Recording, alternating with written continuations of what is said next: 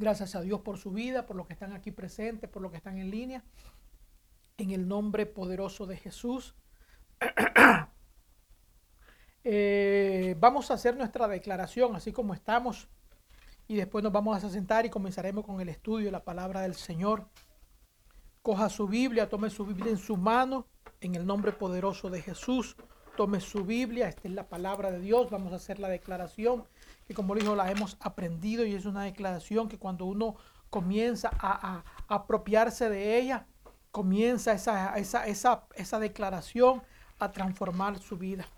Coja su Biblia en mano y repitan, por favor, eso sí, los que están ahí conmigo en la línea, aunque yo no oiga su voz, pero apelo a su confianza, apelo a su rectitud, apelo a su honestidad, que usted va a hacer la, la, la, esta declaración repitiéndola junto con nosotros. Como les digo, no los puedo ver, algunos están, algunos sí los veo, otros no los veo porque tienen solo el, el, el, perfil de, una foto ahí, pero confío en su integridad, en su honestidad, que usted coja su Biblia en su mano y junto a mí, junto a los que estamos aquí, vamos a repetir la declaración que como digo nos está cambiando nuestra vida y cambiará nuestra vida aún mucho más. Toma su Biblia en mano y repita conmigo, esta es mi Biblia. Quiero escuchar su voz, esta es mi Biblia. Y ella es la palabra de Dios. Yo soy, lo que mi Biblia dice que soy. Yo tengo, lo que mi Biblia dice que tengo.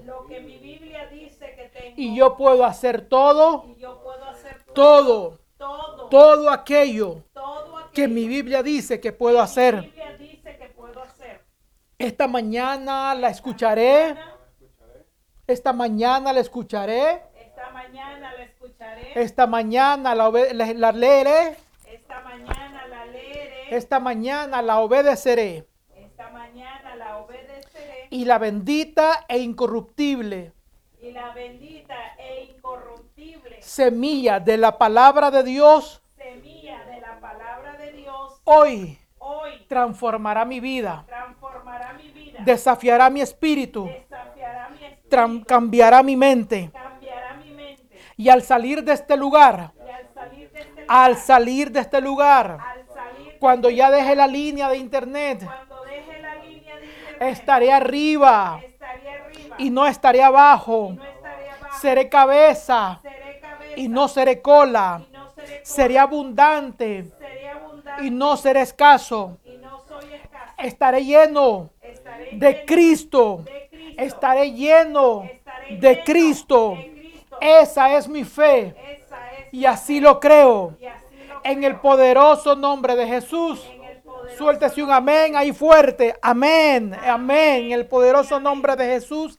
Amén, amén. Bendecimos el nombre de Jesús. Amén. Ya pueden tomar sus asientos y ahora sí entramos directamente al estudio de la palabra de Dios de esta mañana.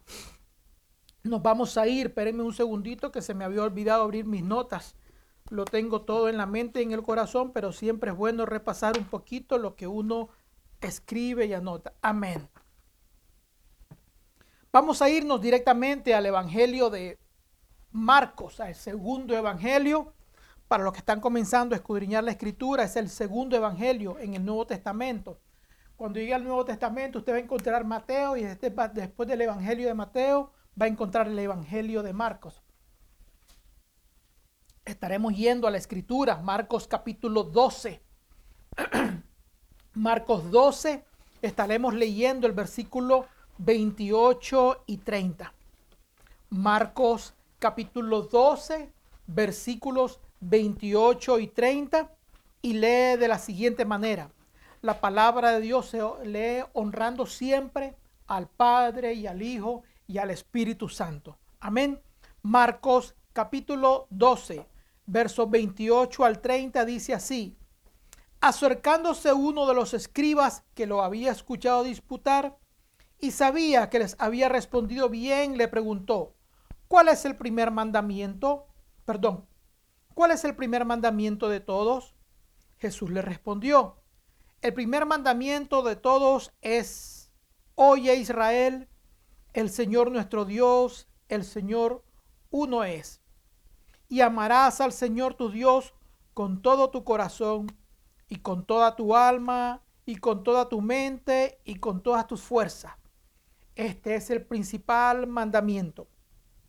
Repetimos a partir del versículo 29, dice así, Jesús respondió, el primer mandamiento de todos es, oye Israel, el Señor nuestro Dios, el Señor uno es. Y amarás al Señor tu Dios con todo tu corazón, y con toda tu alma, y con toda tu mente, y con todas tus fuerzas. Este es el principal mandamiento. Padre, gracias en el nombre poderoso de Jesús por esta porción de tu palabra que hemos leído, la cual es palabra bendita, eficaz, más cortante que toda espada, que toda espada de doble filo. Señor, en este momento hemos leído tu palabra y sabemos que ella tiene un consejo para nosotros. Padre, abre nuestra mente, nuestro corazón, nuestro espíritu para recibir el mensaje de tu palabra en el poderoso nombre de Jesús de Nazaret. Amén y amén. Amén. Ahora sí ya pueden sentarse, los que están ahí sentaditos. Eh, voy a suplicarle esto y se lo voy a pedir como un favor. De verdad que sí, en el, como un favor. Eh, yo sé que a veces por diferentes razones, cada quien tendrá su, su una razón diferente, pero el hecho de que podamos estarnos reuniditos en casa, o sea, a través de la línea, yo sé que a veces uno usa su fotito de perfil nada más, como le digo, diferentes razones. Tal vez no se lavó la cara y no quiere que le vean que no se ha lavado la cara y por eso no quiere salir en, en cámara. Entonces, eso es una de las razones que podría ser. Pero independientemente si usted lo puedo ver o no lo puedo ver, siempre lo voy a suplicar desde mi corazón, con todo mi corazón, que esté atento a la palabra. Recuerden, hace unas semanitas atrás estudiamos, hicimos un estudio de, acerca de la semilla que Dios sembraba y que el enemigo ocupaba en el instante que la semilla era sembrada. Satanás dice, como aprendimos hoy, el estorbo, el obstáculo, el engañador, venía y quería robar la, la semilla. Entonces a veces el, hecho de estar a veces en, nuestra casita sentados, eh, también eso puede ser utilizado por el mismo enemigo para robarnos la bendición. Porque mientras estamos en el servicio en un templo, pues no hay problema, pero a veces estamos en casita y nos dan ganas de muchas cosas. Entonces a veces cualquier cosita nos puede distraer. Entonces, independientemente si usted pone su fotito o se pone en vivo, no importa si usted desea eso es, eh, se, acepta, o sea, no, no se puede forzar a nada. Pero lo único que sí le suplico de todo mi corazón es que si ya sea que ponga su fotito, que está, eh, o que lo pueda yo ver en vivo, pero independientemente de eso, aparte ese ratito, aparte ese tiempito. Estamos procurando hacer entre hora y media, tal vez máximo dos horas este servicio. Y procure apartar esas dos horitas y enfocarse, que nadie lo distraiga, que nadie lo, lo moleste. Diga, sabes que estas son dos horitas para Dios. Son solo las dos únicas horitas que voy a ocupar en la mañana. Después tienes todo el día para, para la familia, para sus quehaceres. Pero en estas dos horitas, ocúpelas, enfóquelas para Dios. No deje que nadie lo distraiga, que nadie lo obstaculice. Porque como le digo, a veces el diablo quiere y nos puede robar y nos quiere robar la semilla que fue sembrada en nuestro corazón. Entonces, independientemente si está, yo lo bendigo y lo quiero, nos gusta mucho que esté presente pero que no dejemos que nada nos robe la bendición de la palabra, de poder escuchar la palabra del Señor. Amén. Entonces acabamos de leer el, Evangelio de Marcos, donde se le hace la señor, al, al, Señor Jesús se le hace la pregunta, Señor, ¿cuál es el primer y gran, cuál es el primer mandamiento? ¿Cuál es el mandamiento más importante en la ley de Dios? Jesús contesta y dice, oye Israel, Jehová nuestro Dios, el Señor uno es y amarás al Señor tu Dios con todo tu corazón, con toda tu alma, con toda tu mente y con todas tus fuerzas. Este es el principal mandamiento. Entonces, siempre detrás de cada mensaje que, queremos traer, siempre hay una razón y un propósito.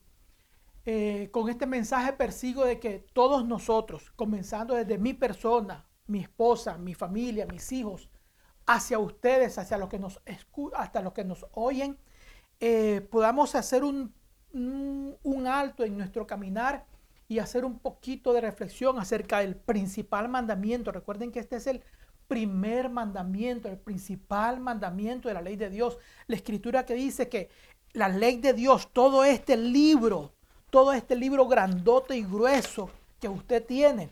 Inclusive las Biblias de estudio son hasta aún más gruesas, pero todo este, todo este manual que usted tiene en sus manos se, se resume en solo dos textos. O sea, toda esta Biblia se resume en dos textos. Usted se puede aprender toda esta escritura de memoria, pero si esos dos textos no están en su mente y en su corazón, usted no ha aprendido nada. Yo no he aprendido nada. Y esos dos textos se resumen en amarás al Señor tu Dios con todo tu corazón y al prójimo como a ti mismo. O sea, toda la ley de Dios, dice el Señor Jesucristo, que se resume en esos dos. O sea, que este mandamiento que estamos leyendo hoy es importantísimo que nosotros reflexionemos en él.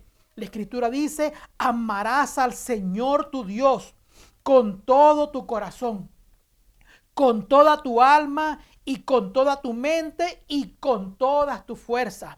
Este es el principal mandamiento. O sea, si usted, el principal que es, es la base de todo. Cuando usted edifica una casa, comienza con una base. Y este es el mandamiento principal. Si usted no edifica, si yo no edifico, si no edificamos sobre este mandamiento, lo demás, aunque usted se golpee el pecho todos los no está haciendo absolutamente nada. El principal mandamiento es amarás al Señor tu Dios con todo tu corazón, con toda tu mente, con todo tu ser, con toda, dice, con todas tus fuerzas. ¿Por qué el corazón? Vamos a ir parte por parte. La primera parte dice, oye Israel, Jehová nuestro Dios, uno es. O sea, en otras palabras, no hay otro fuera de él.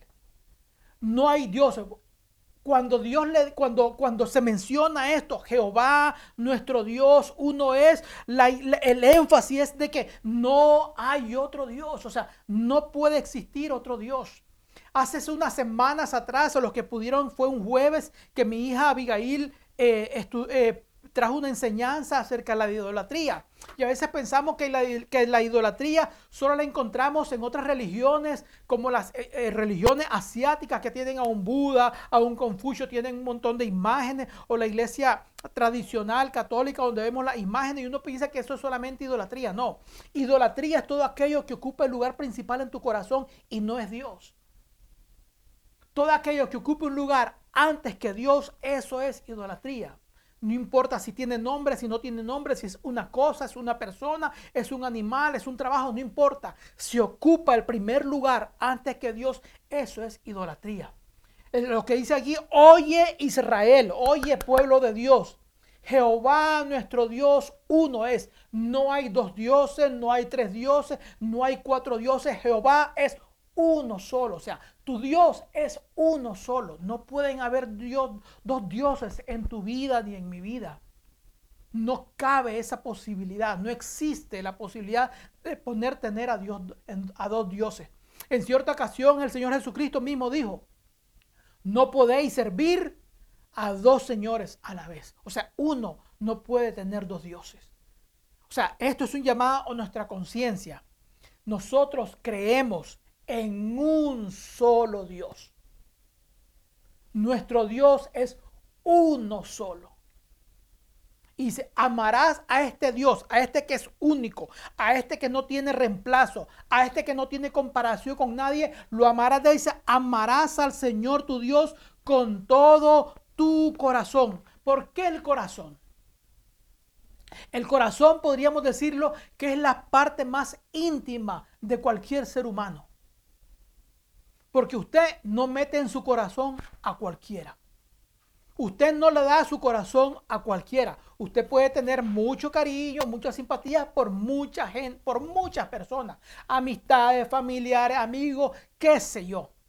Pero ¿quiénes son los que ocupan un lugar especial en su corazón? ¿Cualquiera? Usted no le entrega su corazón a cualquiera. O sea, no cualquiera vive en su corazón. O sea, porque usted puede tener cariño por la gente. Yo estoy seguro que el vecino suyo no muere en su corazón. Usted lo estima, lo quiere. Oye, vecino, ¿cómo está? Lo saluda de vez en cuando. Pero, pero usted no está pensando en su vecino todos los días. Amén. Ya. Pero un hijo, un hijo ocupa un lugar especial en nuestro corazón. Un esposo ocupa un lugar especial en el corazón. Un esposo, yo espero, ¿verdad? Que ocupe un lugar especial en el corazón de mi esposa, no lo sé. Ya, una hermana, un hermano ocupa, mi suegra ocupa un lugar especial en el corazón. Yo espero que las, yo espero que yo ocupe un lugar especial en el corazón de mi suegra, ¿no? Pero si se da cuenta, en mi cuñada, ahí está mi cuñada, pero si se da cuenta, nosotros tenemos reservado el corazoncito para no cualquier cosa. O sea, nosotros no le damos el, el corazón a cualquiera. Usted no le dice al vecino, este tengo en mi corazón. No, porque el corazón es lo más íntimo que uno tiene. ¿Sí o no? Usted le puede decir a, un hijo, sí lo puede decir, hijo mío, si te tengo en mi corazón siempre. Y eso es legal, eso sí se puede decir. A un esposo usted le puede decir, te tengo en mi corazón, porque eso sí. Pero usted no pone en su corazón cualquiera. Su corazón es lo más íntimo que usted tiene. Y lo primero que Dios le dice dentro del mandamiento es, amarás al Señor tu Dios con qué? Con todo tu corazón. O sea, Dios tiene que ocupar un lugar especial, en lugar en tu corazón. Cuando tú amas a alguien, cuando estás enamorado en alguien, me acuerdo cuando éramos novios, no es que la hemos perdido, pero no es que se ha perdido ese, ese, ese, ese fuego, ¿no? Del amor. Pero cuando uno está enamorado, uno ve a la persona y al que está enamorado y se le sale el corazón y, y se pone nervioso y le sudan las manos, qué sé yo. Ya, ¿sí o no? Porque hay un, ocupa un lugar especial. Ya, ya, ¿sí o no? Ya, eso cuando usted ve al, al, a, la, a la de su sueño o al de su sueño, usted se suda, no haya, se pone sonrojada, qué sé yo, porque es un lugar especial. Entonces, cuando usted ama a Dios, usted debe sentir ese deseo de amar a Dios. Cuando usted ama a alguien, usted no quiere estar separado de él. ¿Sí o no? Cuando usted ama de verdad a alguien, a su esposo, a su hijo, a, su hermano, así que sea, usted le gusta estar cerca de esa persona. ¿Sí o no? Igual, cuando usted dice, amo a Dios con todo mi corazón, es el deseo suyo, el deseo mío es buscar a ese Dios, estar en comunión con Él porque amo a Dios con todo mi corazón. Por eso le digo, este es un llamado a la conciencia, a reflexionar un poquito. Si en realidad si este, este mandamiento lo hemos hecho a un lado o si estamos procurando cumplirlo a su totalidad. Amarás al Señor tu Dios con todo tu corazón. Vuelvo y repito, no cualquiera ocupa un lugar especial en tu corazón. Tú puedes querer a mucha gente, pero no todos ocupan un lugar en tu corazón. Quienes ocupan lugar especial, solo aquellos seres muy especiales, muy cercanos a ti. Y sobre ellos debe estar quién?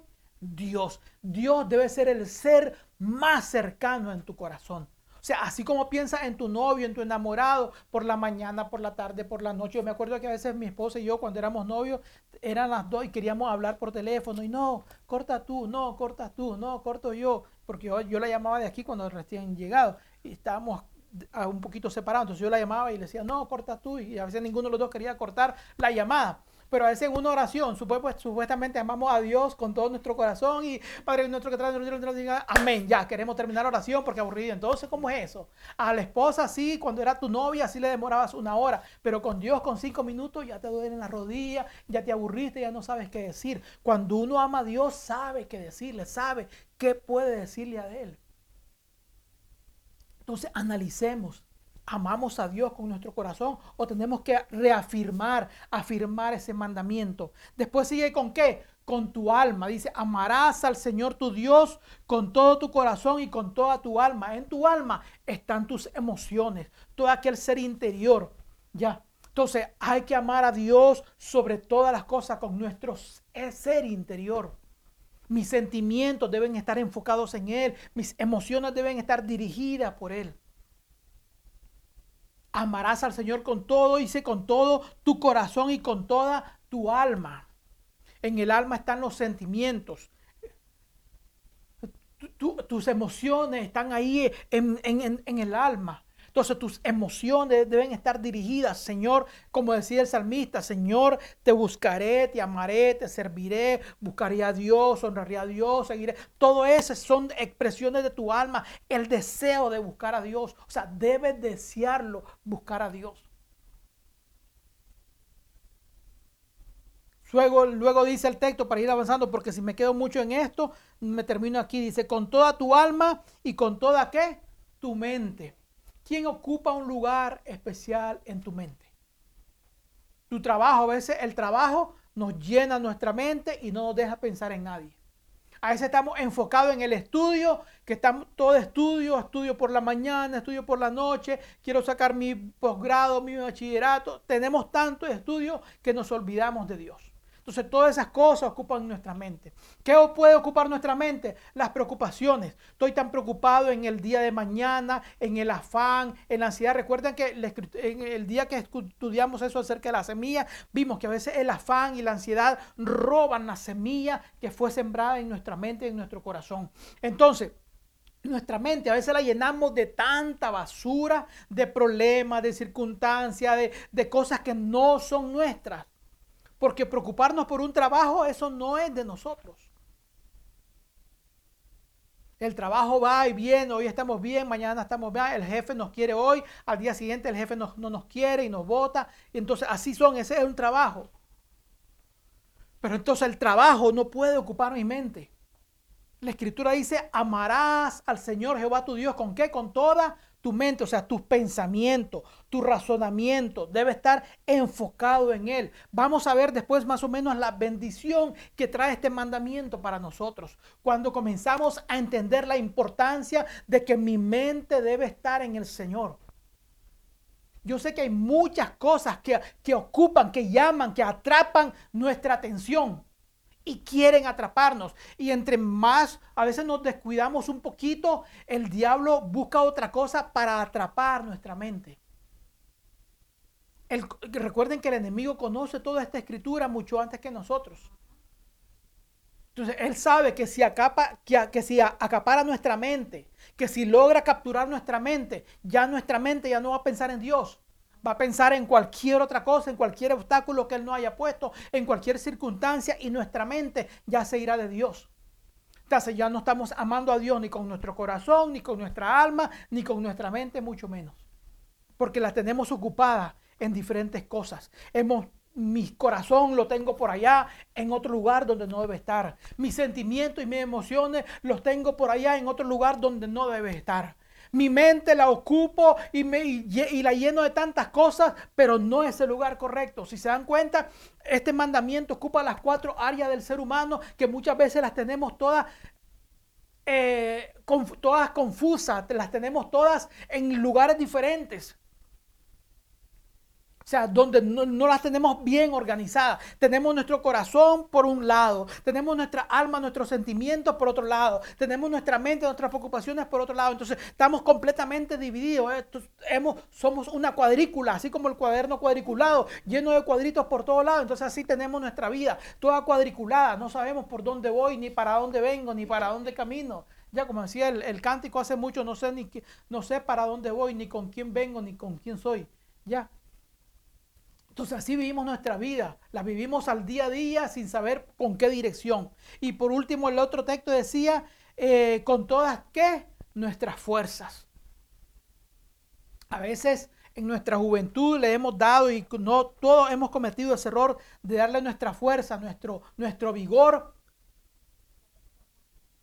a otras cosas vanas, sin importancia, otras cosas pasajeras. Muchos le dieron su juventud al fútbol, al deporte, a qué sé yo, a un trabajo. Yo le dediqué casi 25 años a un trabajo. ¿Qué me trajo provecho? Nada. Terminé en el mismo lugar como comencé. Y muchas veces si uno no está bien enfocado, eso le pasa. El tiempo pasa porque el tiempo sigue su rumbo. El tiempo no se va a detener. Si usted se desvió un poquito y, se, y si usted se estancó, el tiempo va a seguir. Cuando usted abra sus ojos ya han pasado cinco años. Cuando usted los vuelve a abrir ya pasaron otros cinco años. Cuando usted los vuelve a abrir ya pasaron otros cinco años y el tiempo sigue su marcha. El tiempo no perdona. Entonces esa fuerza que usted tiene hoy, ya sea joven, porque yo todavía tengo fuerza. Tal vez no tendremos la misma fuerza de, una fuerza de un 20 años. Tal vez no tenemos la misma resistencia que teníamos cuando teníamos 20 años. Ya, pero tenemos fuerzas, ya que usted está parado, es porque tiene fuerza, energía, vigor. Todavía no está postrado en una cama. No le han desahuciado. Todavía no está ahí esperando 30 segundos a que ya su corazón deje de parar. No, todavía respira, todavía tiene hálito de vida, todavía tiene energía, todavía tiene fuerza. Entrégueselas a Dios. Entrégueselas a Dios. Su intelecto, así como decía esto, su, su mente, su capacidad intelectual, su inteligencia, bríndasela a Dios. Vamos a ver todos los beneficios que nos trae cuando usted comience a poner este mandamiento por práctica. Porque como lo digo, no lo necesitamos, no es que yo estoy, usted lo necesita, no, aquí lo necesito yo, lo necesita mi esposa, mis hijos y lo necesitamos todos. Aquí nadie está libre de ese mandamiento. Aquí todos necesitamos amar a Dios.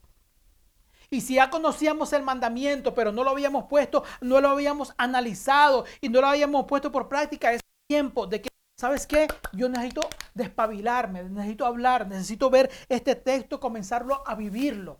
Amarás al Señor tu Dios con todo tu corazón, con toda tu alma, con toda tu mente y con todas mis fuerzas.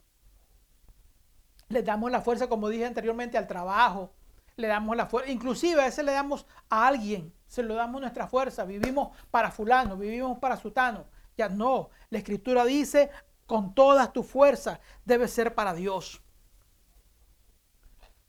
Es importante ver de que lo que decía el, lo que decía el proverbista, cuando hablando del corazón, hablando de todo el ser humano, recuerden que cuando a veces eh, eh, la escritura habla, hace referencia al corazón, no está hablando del, del órgano aquí que bombea sangre, es de tu ser interior, de todo tu, porque recuerde que esto es solo un, un caparazón.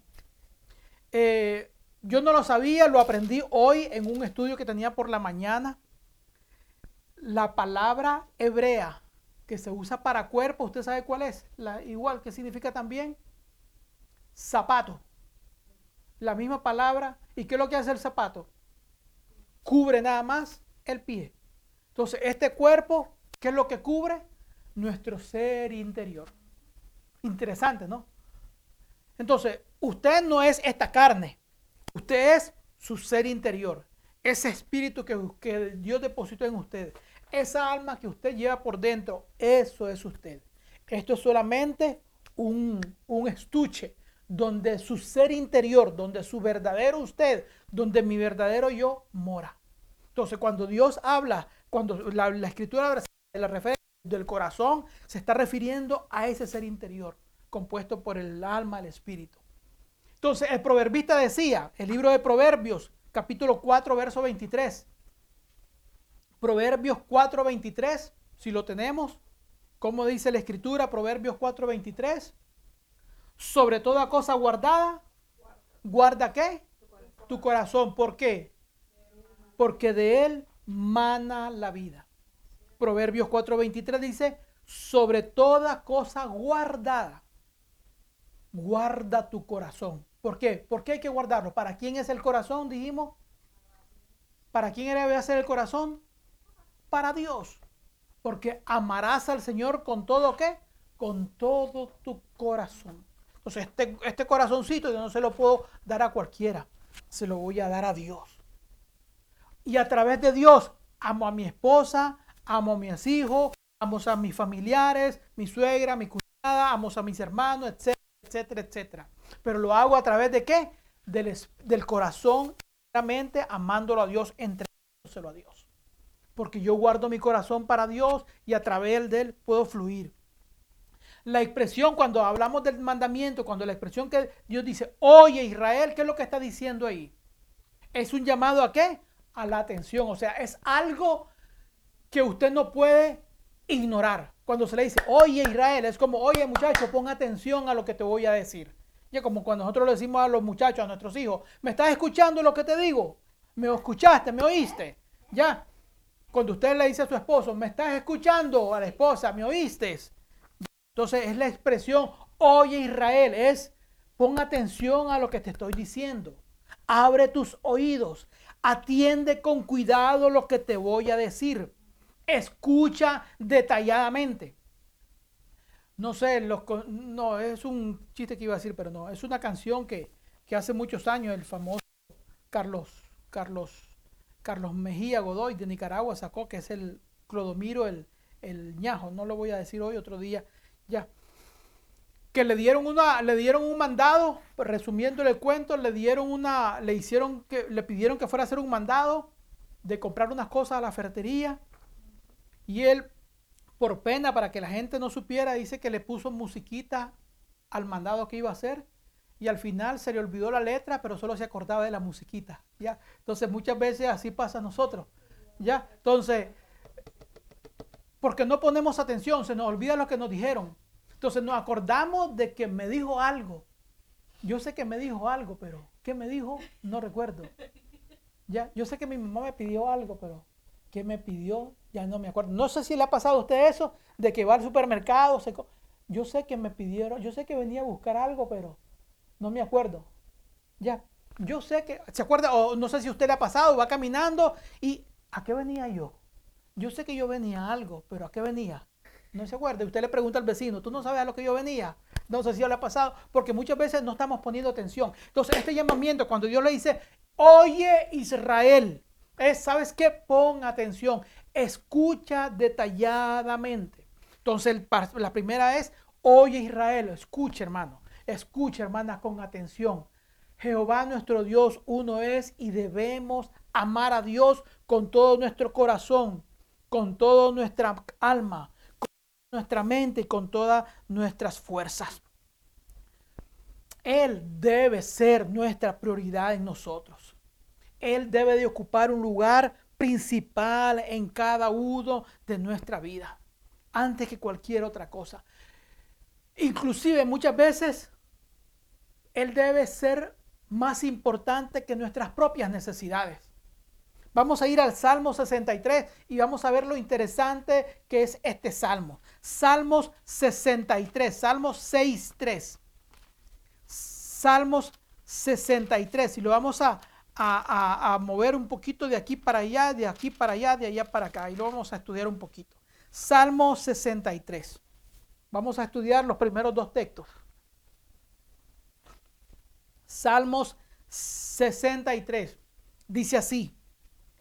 Dios, coma. Dios mío eres tú. De madrugada te buscaré mi alma tiene sed de ti. Mi carne te anhela. En tierra seca y árida donde no hay aguas. Para ver tu poder y tu gloria, así como te he mirado en el santuario. Vamos a volverlo a repetir. Dice, Dios, coma, Dios mío eres tú de madrugada te buscaré. Mi alma tiene sed de ti, mi carne te anhela. En tierra seca y árida, donde no hay aguas, para ver tu poder y tu gloria, así como te he mirado en el santuario. Si su Biblia tiene esas pequeñas notitas que a veces los, los editores pusieron, arriba del Salmo 63 debe decir algo. ¿Qué es lo que más o menos dicen algunas Biblias de ustedes? ¿Qué es lo que dice? ¿Qué más dice? Ajá, ¿qué, más, ¿qué dice el tuyo, Arlina? Dice lo mismo. Ok, dice Salmo de David cuando estaba en el desierto de, de Judá. Según los historiadores, este texto, este salmo lo escribió David cuando huía de Saúl. Recuerden que Saúl quería matarlo por envidia, por celo siendo Saúl rey, todavía David no era rey. En ese entonces, cuando escribió este salmo, él no era rey. Él andaba huyendo de Saúl porque Saúl quería quitarle la vida, quería matarlo por celo, por envidia. En ese momento, cuando él andaba huyendo en el desierto, según los historiadores, es cuando escribe este salmo. Y vemos lo importante que dice, lo van siguiendo, lo van, andan detrás de él para quitarle la vida. Y dice, ¿cuál es la primera palabra? Dice, Dios. Y hay una coma. Dice, Dios mío eres tú. Él se refiere al Dios del cielo y dice, Dios, Dios mío eres tú. Sí, porque usted puede conocer de haber oído de Dios, ¿sí o no? Usted puede saber que ahí en el cielo hay un Dios soberano que todo lo puede. Hay un Dios soberano que creó el cielo y la tierra. Usted, sí o no, usted puede saber que ahí en el cielo está ese Dios que existe ese Dios, ¿sí o no? Pero no necesariamente el hecho de que usted sepa que es ese Dios quiere decir que ese es el Dios suyo. ¿Sí o no? ¿Me explico? ¿Me doy a entender? O sea, porque usted puede saber que Dios existe allá, que Dios es verdadero, pero puede ser que su Dios sea la vaca. Eh, el, como decían los aztecas, el Dios Sol, el Dios la Luna, ya, o puede ser que sea el Buda, Confucio, qué sé yo. O sea, usted puede estar consciente de que hay un Dios verdadero, pero no necesariamente el hecho de que usted conozca, que sepa que hay un Dios verdadero, quiere decir que ese Dios es el Dios a que usted le sirve. Por eso el salmista decía, Dios, mira Dios, y dice, Dios, Dios mío, tú eres mi Dios. En otras palabras, Dios, ese que está en el cielo, ese es mi Dios. No hay otro. O sea, yo no tengo otro Dios. Nadie ocupa el lugar de Él. Él es mi Dios. Dios, tú eres mi Dios. Usted se lo puede decir cuando esté solo en su oración. Dios, tú eres mi Dios. Dios que creaste el cielo y la tierra, tú eres mi Dios. Que no haya otro, que no se confunda, que no sea el mamón, que no sea la plata, que no sea qué sé yo. Dios mío eres tú. Tú eres mi Dios. Después dice, de madrugada te buscaré. Ya. Entonces, cuando, vuelvo y repito, cuando uno ama a Dios, cuando uno ama a alguien, le gusta estar por la mañana, por la tarde, por la noche con esa persona. Ya. Entonces, cuando uno ama a Dios, dice, ¿sabes qué? Tengo el deseo de buscar a Dios y lo busca. De mañana, dice, de madrugada te buscaré. De madrugada te buscaré. Hay veces que uno por diferentes razones, se levanta a las 10 de la mañana. Ya uno se levanta a las 10 de la mañana, pues ya perdió prácticamente casi toda la mañana, lo más lindo, lo más rico del día, 10 de la mañana. Ya. Adquiere el hábito. Al principio es duro, pero si usted adquiere el hábito de levantarse a las 5 y media, 6, 6 y media de la mañana, yo sé que para muchos ya es muy tarde. Si usted puede levantarse a las 4, pues mejor. Ya, claro, acuéstese a las 10 de la noche para que pueda descansar su cuerpo. Y se levanta a las 4, 5 de la mañana, 6 de la mañana. Dedique unos 15 minutos y va a ver que poco a poco usted le va cogiendo ese saborcito a buscar a Dios de madrugada. Como le digo, si ya se levanta a las 9, 10 de la mañana, ya prácticamente lo que va a sentir es el calor de la mañana, ya esa, esa frescura del alba, pues se, se le va a ir. Inclusive vemos que Isaías, Isaías que decía, no lo vamos a leer todavía, Adriel, pero pongámoslo así rapidito, Isaías, pongámoslo, Isaías 26.9, el profeta Isaías dice de la siguiente manera, pongámoslo Adrielito. Dice así, con mi alma te he deseado, ¿dónde? En la noche. Y dice, y tanto que me dure el espíritu dentro de mí, ¿qué dice? Madrugaré. ¿Qué dice? Leámoslo madrugaré a buscarte. Mientras tenga vida, dice, mientras dure el Espíritu dentro de mí, madrugaré a buscarte. Ese es Isaías 26.9. Volvamos al pasaje de Salmo 63. Salmo 63, que eso no estábamos. Dice así, vimos que ya dice, Dios mío, eres tú, de madrugada te buscaré. Ahora, vamos a la parte interesante. ¿Dónde estaba David? Dijimos. De salud, ¿dónde? en el desierto. Muy bien, está aprendiendo la Mercedita, está poniendo atención. Amén. Dice, estaba en el desierto, huyendo, ¿sí o no? O sea, si usted va huyendo, ¿cuál es su prioridad? Salvar su cuero, salvar su cabeza, ¿sí o no? Porque usted lo andan siguiendo para matarlo y usted se esconde. ¿Cuál es su prioridad en ese momento? Salvar su vida. Ya. Salvar su pellejo. Pero mira interesante lo que dice aquí. Dice, mi alma tiene sed de ti. Mi carne te anhela. Ponga atención bien a las palabras del David. Dice, mi alma tiene sed de ti. Mi carne te anhela. ¿Dónde es eso? Vamos a ver más, más bajito donde dice. ¿Dónde está eso? Lean la otra parte que dice en tierra seca y árida, donde no hay qué? Agua.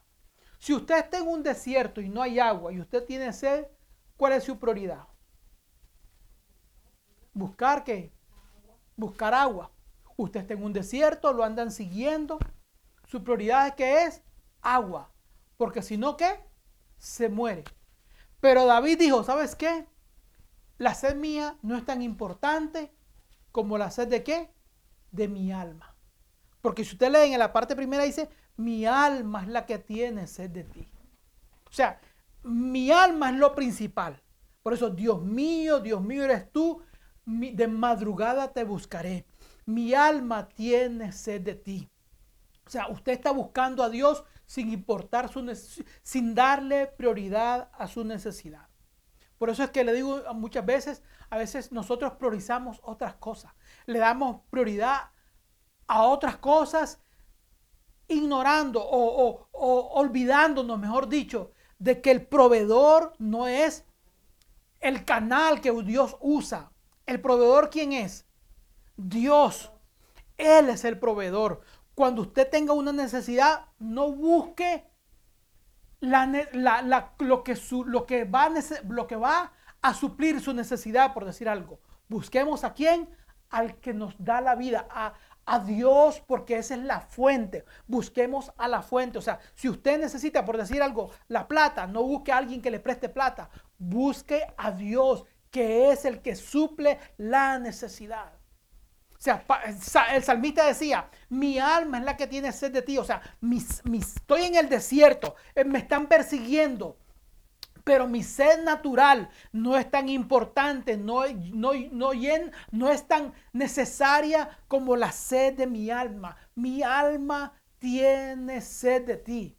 Mi carne te anhela. Estoy en un desierto, me andan siguiendo, no tengo agua, no tengo comida, pero no, eso no es lo principal para mí. Lo principal para mí es mi alma te desea, Dios. Mi carne te anhela. O sea, eso es cuando uno ha aprendido a mandamiento en primer lugar. Amarás al Señor tu Dios con todo tu corazón y con toda tu alma. Ya no son mis necesidades, ya quiero buscar más a Dios. Porque nos enfocamos tanto en suplir mis necesidades. Necesito ropa nueva, tengo que trabajar overtime, triple time. Necesito buscarme dos, tres trabajos. Necesito trabajar sábado, domingo, lunes, martes, 24 horas al día para poder suplir mi ropa. No. Porque no es, la, no es el canal. El trabajo es el canal. El trabajo es el canal que Dios ocupa para traerte la bendición, pero el proveedor, el que te da la provisión es Dios. La escritura dice que Él te da el poder para hacer las riquezas. La fuerza viene de Dios. La fuerza no te la da el trabajo. La fuerza no te la da el gym, haciendo gimnasio, haciendo el gimnasio, levantando pesas, corriendo. Eso no te da la fuerza. La fuerza viene de Él. Entonces, aquí el salmista dice, ¿sabes qué? La prioridad mía no son mis necesidades físicas. Tengo sed, ok. Tengo hambre, ok. Estoy en un desierto, ok. Pero mi necesidad principal es buscar a Dios. Mi alma tiene sed de ti. Mi carne te anhela. Por eso es que a veces nosotros estamos en nuestras casas y estamos preocupados por muchas cosas, pero nos hemos olvidado de que la necesidad de amar a Dios la necesidad de buscar a Dios, la necesidad de servir a Dios es primero que cualquier otra cosa. Dios mío, Dios mío, eres tú. En tierra seca y árida no hay agua, pero mi necesidad primero es la sed, llenar, satisfacer la necesidad que mi alma y mi espíritu tienen de Dios. Porque si yo satisfago la necesidad que tiene mi alma y mi espíritu, Dios se va a encargar de satisfacer mi otra necesidad. Primero busco a Dios y Dios se va a encargar de suplir mis necesidades. Amén. Mi carne te anhela por sobre mis necesidades. Está mi deseo de amar y de servir a Dios. Salmo 127. Vamos al Salmo 127. Comenzamos con las cosas importantes, los beneficios que nos trae amar a Dios. Salmos 127. Ponga atención a este salmo, por favor. Amar a Dios es el primer y principal mandamiento. Si usted ama a Dios con todo su corazón, con toda su alma y con toda su fuerza, si yo lo amo, Dios se va a encargar del resto. Salmo 127 dice, si Jehová no edificare la casa, en otras palabras, si Jehová no es tu prioridad, si Jehová no está primero, dice, si Jehová no edificare la casa, ¿qué dice?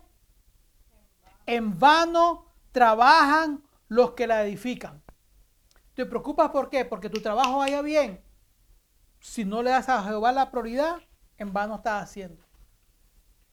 No, yo quiero tener una buena familia y mando a mis hijos a las mejores escuelas. Tú puedes mandar a tus hijos a las mejores escuelas, pero si no les enseñas el de Dios, ¿qué pasa? Es en vano lo que estás haciendo. ¿Quieres tener un buen matrimonio? Me voy a buscar al galán de la telenovela, al mejor del barrio, al que tenga más plata y que tenga más posibilidades. El tipo dice, no, voy a buscar a la mujer más bonita, con el mejor cuerpazo y que, bla, bla, bla, bla, bla, etcétera, etcétera, etcétera. Ya. La escritura dice, si Jehová no edificare la casa, estás trabajando en balde.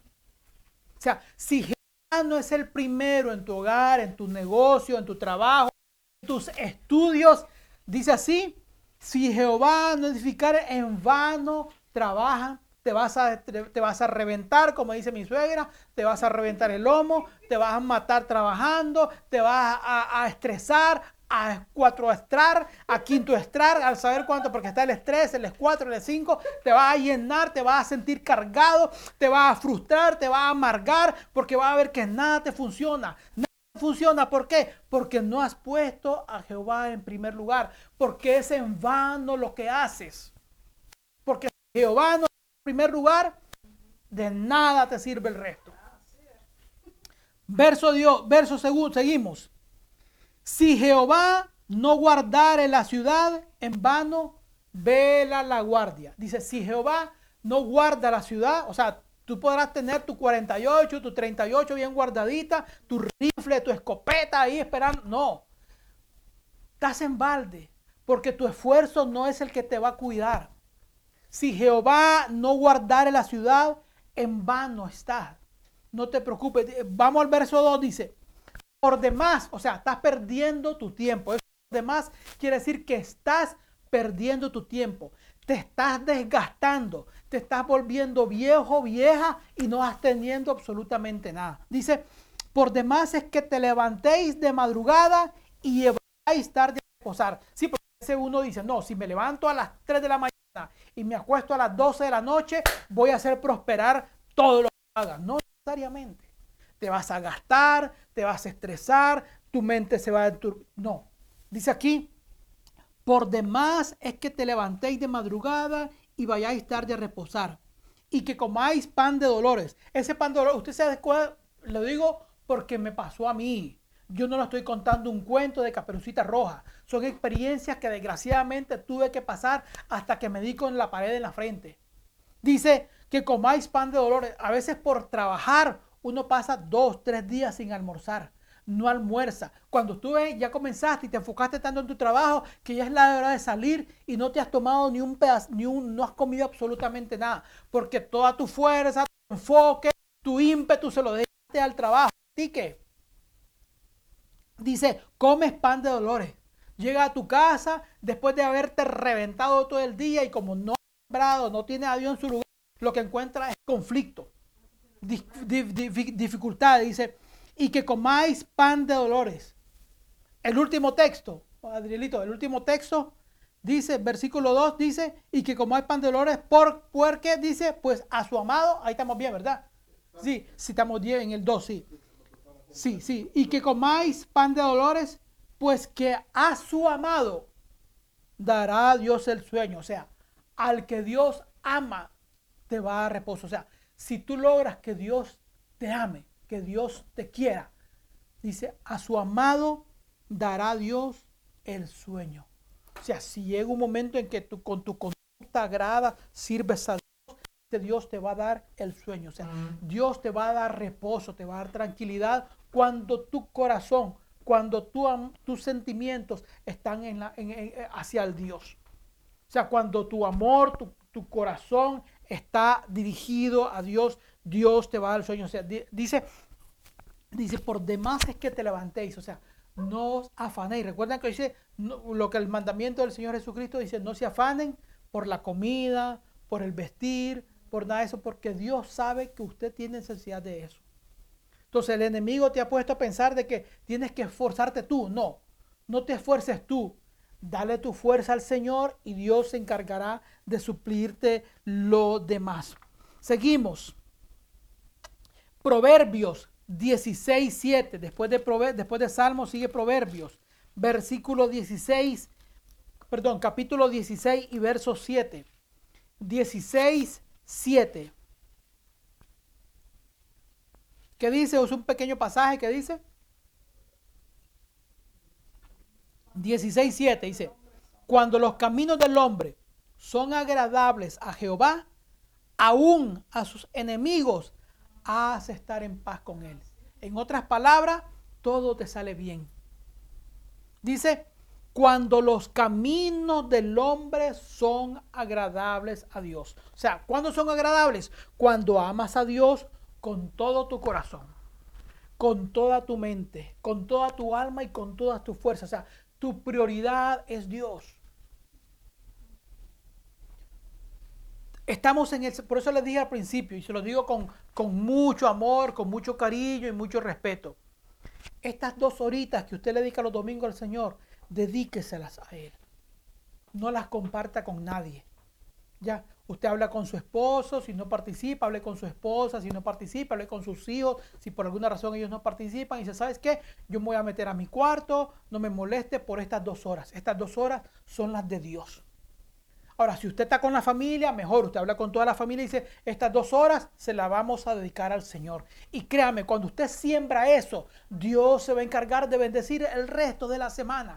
Porque aquí lo dice, en vano es, si Jehová no edifica la casa, si Dios no está en primer lugar, usted se podrá reventar en tres, cuatro trabajos y no podrá ver el fruto que desea, porque Dios no está ocupando el primer lugar. Cuando usted ocupa, cuando usted pone a Dios en primer lugar, la escritura dice que esto va lo que acabamos de leer, cuando usted los caminos del hombre agradan a Dios, aún a sus enemigos hace estar en paz con él. O sea, todo le va a ir bien. Usted va a ver que el trabajo se le va a facilitar. Lo que antes se demoraba tres meses en conseguirlo, ahora en un mes se va a cortar. Porque Dios es así, derrama su favor, derrama su gracia cuando usted y yo buscamos al Señor de verdad.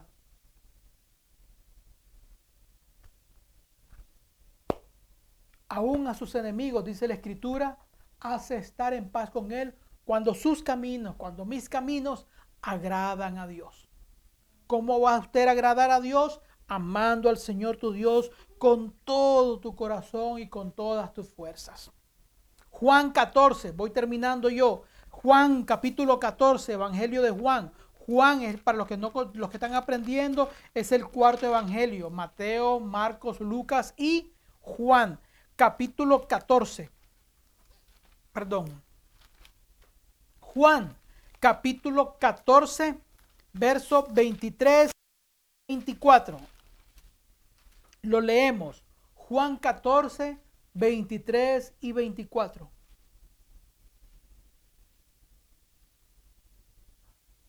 Amén. Dice así, respondió Jesús y le dijo, el que me ama, ¿cuál era el mandamiento? ¿Cuál era el mandamiento? ¿Alguien se acuerda? Amarás al Señor tu Dios con todo tu corazón, con toda tu alma, con toda tu mente y con todas tus fuerzas. Entonces Jesús dice, el que me ama, mi palabra guardará. Y como usted guarda la palabra que dice, y mi Padre le amará, que fue el pasaje que leímos en, en Proverbios el que dice, el hombre que agrada, el hombre que agrada a Dios, aún a sus enemigos, hace estar en paz con él. Cuando los caminos del hombre, leímos el pasaje anterior, cuando los caminos del hombre son agradables a Dios, ¿y cómo usted agrada a Dios? Amando su palabra. Cuando usted agrada a Dios, amando su palabra, aún a sus enemigos, Él los va a hacer que estén en paz con usted. Dice así, y mi Padre le amará. ¿Y qué dice? Y vendremos a Él y haremos morada con él. Entonces ya usted no va a ser solo, ya van a ser tres. Usted, el Padre, el Hijo y el Espíritu Santo van a ser cuatro. O sea, ya se formó una pandilla, ya usted ya no está solo. Por eso le digo, cuando usted está con Dios, no diga que está sola. ¿Por qué? Porque usted son los cuatro mosqueteros los que están. Ya los tres mosqueteros, ya usted está acompañado con Padre, Hijo y Espíritu Santo. Pero cuando usted agrada a Dios. Amén. Dice, si usted me ama, guardará mi palabra y mi Padre le amará y vendremos y haremos morada con él. ¿Usted quiere agradar al Padre? Ame a Dios, ame su palabra. No deja que nadie le quite el tiempo de Dios. Si se levanta de madrugar, que nadie le robe ese tiempito de Dios. Antes de acostarse, que nadie le robe ese tiempito con Dios. Los domingos, los jueves, los días que usted se reúna para estudiar la palabra, que nadie le robe ese tiempito con Dios. Que no haya más, que no haya otra cosa más importante que eso. Porque a usted está poniendo a Dios en primer lugar. Y si Dios usted lo pone en primer lugar, entonces como decía el salmista, el salmista, si Jehová no edifica la casa, en vano trabaja. Entonces, cuando usted pone todo lo contrario, si usted pone a Dios en primer lugar, usted va a ver su casa edificada. Usted va a ver los frutos de su trabajo. Usted va a ver la bendición porque está poniendo a Dios en primer lugar. Y ya usted no va a tener que esforzarse tanto. La escritura decía, de balde es que usted se vaya a acostar de noche y se levanten de madrugada si Dios no está en el asunto. O sea, para que se me haga más fácil el trabajo, voy a poner a qué? A Dios en el asunto. Salmos 119, 11. Salmos 119, verso 11. Salmos 119, verso 11. Salmos 119, verso 11. Dice, en corazón ¿Dónde? Visto que siempre es el corazón. ¿Por qué? Porque es la parte más íntima de su ser interior. En mi corazón, que dice? He guardado tus dichos. ¿Para qué? Para no pecar contra ti.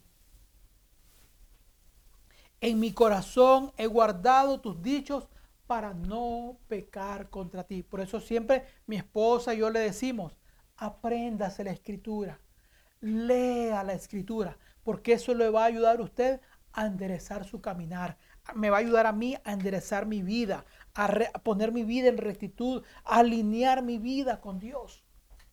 Entonces voy a guardar su palabra porque guardando su palabra no peco contra Dios. Entonces al no pecar contra Dios estoy guardando su palabra. Entonces si guardo su palabra, el Padre me ama y viene a ser morada conmigo. Y vuelvo y repito, ya no voy a ser solo, ya el Padre, Hijo y Espíritu Santo van a estar conmigo. Usted quiere amar a Dios, no tiene que esforzarse, ni, pegar el, ni pegarse el golpe en el pecho, ni caminar de rodillas cuatro millas, no tiene que crucificarse, no. Usted quiere amar a Dios, ame su palabra. Busque a Dios, ponga a Dios primero sobre cualquier cosa y Dios se encargará de bendecir su vida. Esa es la promesa y lo vamos a ver. Salmos 145, estoy terminando, me falta después de este un texto más un poquito largo. Salmos 145, verso 19 y 20. Lo leemos, por favor. Salmos 145, versos 19 y 20. Dice, Jehová guarda a quienes a los que a los que le aman. Jehová guarda a los que le aman. Más destruirá, perdón, perdón, es a partir del 19, tiene razón Adrielito, mi hijo me corrigió. A partir del 19. a partir del 19. Dice, cumplirá el deseo de los que le temen. ¿Cuántos de ustedes tienen deseos? Y estamos hablando de deseos buenos, no estamos hablando de deseos carnales ni lujuriosos, no. ¿Cuántos de ustedes tienen un buen deseo? Que le vaya bien, que sus hijos prosperen, tener que una cosita, un, mejor trabajo, una mejor casita, una casita, tener salud, fortaleza, estar lleno de vigor. ¿Cuántos desean eso? Todos esos deseos son buenos. O sea, no estamos hablando de que no, yo quiero irme a, Las Vegas por una semana. No estoy hablando de ese deseo. No, que yo quiero ir a, a las pirámides de Egipto. ¿Qué voy a ir a ver a Egipto si de ahí Dios lo sacó? No, que yo quiero ir a, a, ¿cómo se? ¿Cómo que se llama la ciudad de, las góndolas? A Venecia. Andar, ya, andar ahí. esos son deseos bonitos, yo sé que sí, pero hay deseos mucho más, más valiosos que eso. Ver a una familia unida, ver a un, a un hermano, una hermana con inconverso venir a los pies del Señor, que se reconcilie. Esos son los deseos. Entonces la escritura dice, cumplirá el deseo de los que le temen. Oirá a sí mismo el clamor de ellos y qué dice? Y los salvará. O sea, usted a Dios, Dios oye su clamor. Usted va a orar y Dios le va a responder. Porque esa es la promesa que Él está haciendo acá. Cuando usted pone a Dios primero, usted clama y Él responde. Ese es un trato. Usted tiene a Dios como, como compañero suyo. Dice, cumplirá el deseo de los que le temen, oirá a sí mismo el clamor de ellos y los salvará. Ahora sí vamos al 20. Jehová guarda a todos los que le aman, mas destruirá a quién? A los impíos. Dios ama a, guardará a los que le aman. Esa es la promesa de Él. Usted ama a Dios como sirviéndole, amando, poniéndolo a Él de primero, amando su palabra.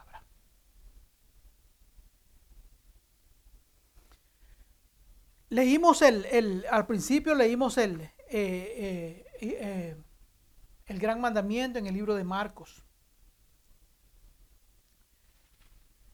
La segunda parte de esto porque ahí solo da la, la, la, cabeza, la, parte principal de ese mandamiento. Pero eso lo encontramos originalmente en, el libro de Deuteronomio, cuando Dios le da las leyes a Moisés. Y vamos a leer la otra parte de ese mandamiento. Vamos a ir al libro de Deuteronomio, capítulo, si no me equivoco, es el capítulo 11. Estaremos leyendo, es un poquito largo el texto a partir del 13 al 21, capítulo 11, Deuteronomio, capítulo 11.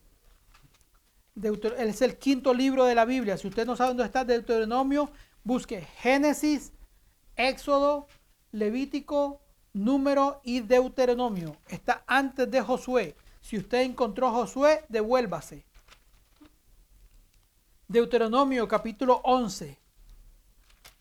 Vamos a estar leyendo la segunda parte del mandamiento, que no lo leímos en el libro del Evangelio de Mateo, en el Evangelio de Marcos, perdón, se enfatiza la primera parte, dice así, verso 13, si obedecieres cuidadosamente a mis mandamientos que yo os prescribo hoy, amando a Jehová vuestro Dios y sirviéndole con todo vuestro corazón y con toda vuestra alma Recuerden que ese era el primer mandamiento. Amarás al Señor tu Dios con todo tu corazón y con toda tu alma. Ahora aquí eh, Moisés dice, si ustedes obedecen cuidadosamente este mandamiento que yo les estoy dando hoy, de amar a Dios con todo vuestro corazón y con toda vuestra alma, esto es lo que a ustedes les va a pasar. Yo, dice Dios, daré la lluvia de vuestra tierra a su tiempo, la temprana y la tardía, y que recogerás tu grano, tu vino y tu aceite. En otras palabras, tu trabajo va a ser fructífero. No vas a tener que reventarte de sol a sol para ver el fruto de tu trabajo. Todo lo contrario, dice, si amas a Dios, yo, dice Dios. Porque usted lo ve, dice, yo, ese yo es Dios. Dice, yo daré la lluvia. En otras palabras, yo soy el que me voy a encargar de bendecir tu trabajo. Yo daré la lluvia a vuestra tierra a su tiempo, la temprana y la tardía. Y como resultado podrás recorrer, recogerás tu grano, o sea, el fruto de tu trabajo, tu vino y tu aceite. Daré también hierba en tu campo para tus ganados, o sea, no solo ti, no solo para ti, los que, las, cosas tuyas, las posesiones tuyas también recibirán la bendición.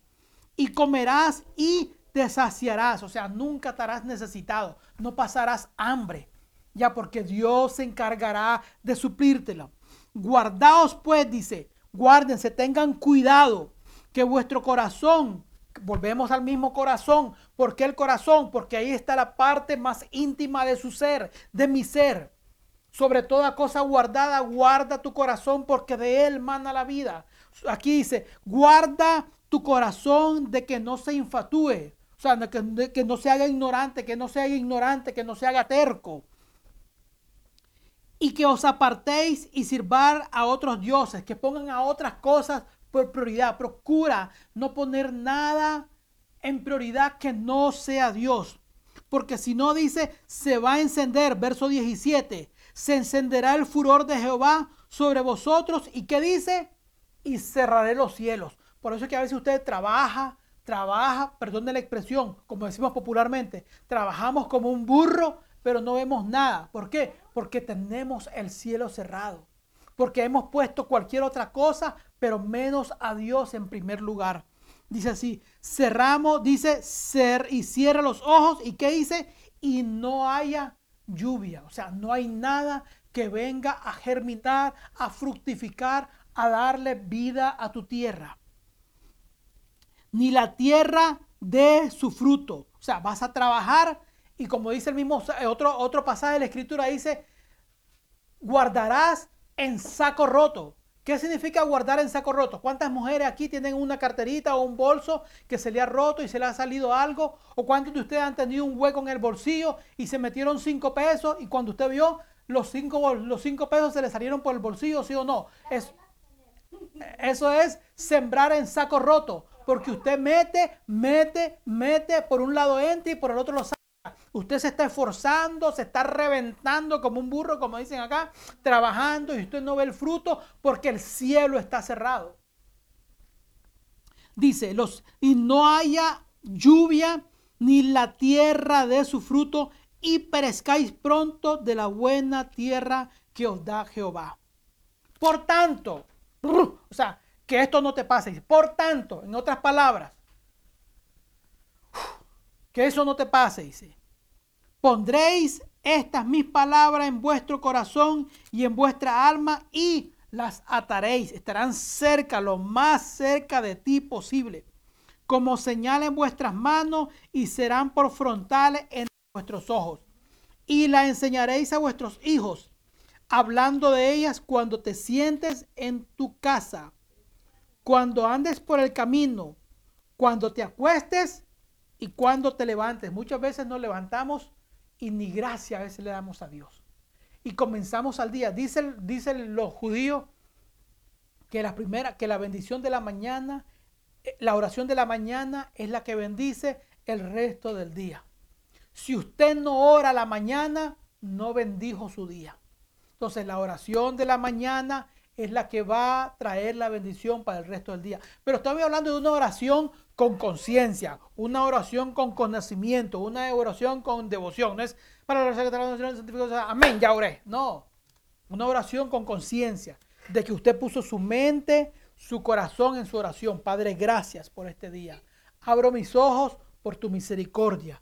Comienzo este día gracias a ti, Señor, pero de verdad que salga de su corazón no sea una rutina como tal, que no sea palabrería, sino que tenga conciencia, que, tenga, que usted sea eh, consciente de lo que está reclamando ese día. Verso 19, y le enseñarás a vuestros hijos hablando de ellas cuando te sientes en tu casa, cuando estés por el camino, cuando te acuestes y cuando te levantes.